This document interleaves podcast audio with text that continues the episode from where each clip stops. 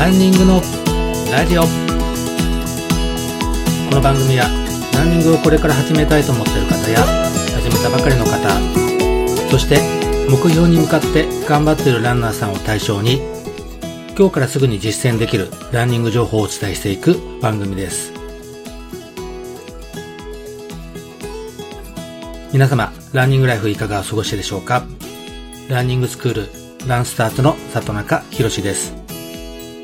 皆様新年明けましておめでとうございます。今年もランニングのラジオをよろしくお願いいたします。ランニングの予定はいかがでしょうか？年始はニューイヤー駅伝や箱根駅伝を見た後刺激を受けて走りたくなってしまったんじゃないでしょうか。今年も役に立つ情報を放送できたらなと思いますのでよろしくお願いいたします。今回はランニングスクールランスターズの参加していただいている方のインタビューをしてみました。それではどうぞ。はいこんにちは。こんにちは。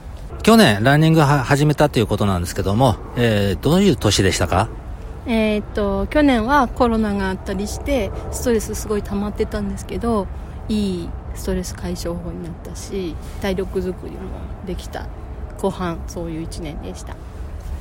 何かあのランニングしていて楽しかったこととかっていうのもあります自分がまだどんどん良くなっていくことがあるんだっていうのが一番、それを実感できたのが良かったです？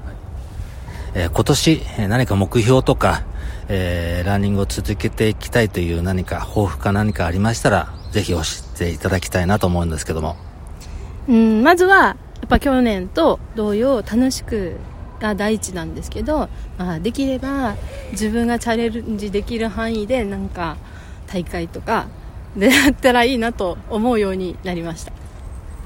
はい、じゃあ頑張っていきましょありがとうございます。う。はい、どうもありがとうございました。はい、こんにちは。こんにちは。ランニングをちょっと始めたばかりというふうにお伺いしたんですけども、去年ですね、はい始めたきっかけちょっと教えていただきたいんですけど。そうですね。えっ、と、やっぱコロナの影響で、仕事があの自宅待機になる機会がすごく増えて本当に運動をしない通勤もしないっていう中でみるみるこう体重が増えていったうん。のと、はいやっぱもう数字だけじゃなくて見た目にもどっしりしてきたっていうのうん。が一番の理由で、あとはあの30代最後の年なので、はい。ちょっと何かこう自分に変化をつけたいっていう気持ちもあって探してたどり着いたという感じです何かあの去年ですね、やっぱり今お話にもありましたけど、はい。コロナ禍、はい。コロナで結構いろいろ苦労されてると思うんですけども、はスポーツするとき、苦労されたこととかっていうのはそういったことはありますか？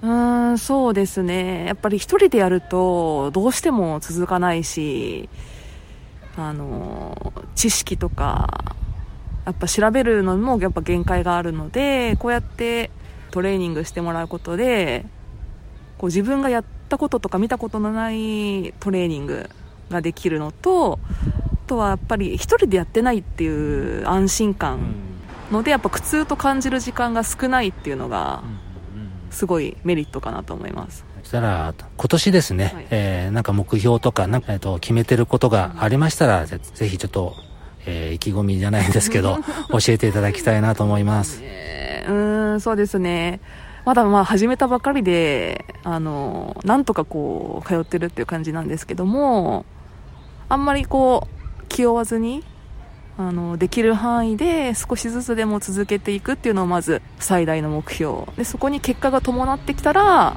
さらに最高っていう感じですかね。はい。じゃあお互い頑張って、一応まあまだね、コロナ禍大変でしょうけども、ねはい。まあそれまた頑張っていきましょう。はい、はいじゃあどうもありがとうございましたありがとうござい。ます今回は特別版として、えー新年のご挨拶を兼ねての放送になりました。また、次回から通常の番組内容に変わりますので、ぜひお楽しみください。それでは、皆さん、良い一年になりますように。そして、良いランニングライフを過ごせるように、引き続き頑張っていきましょう。それではまた次回。里永博でした。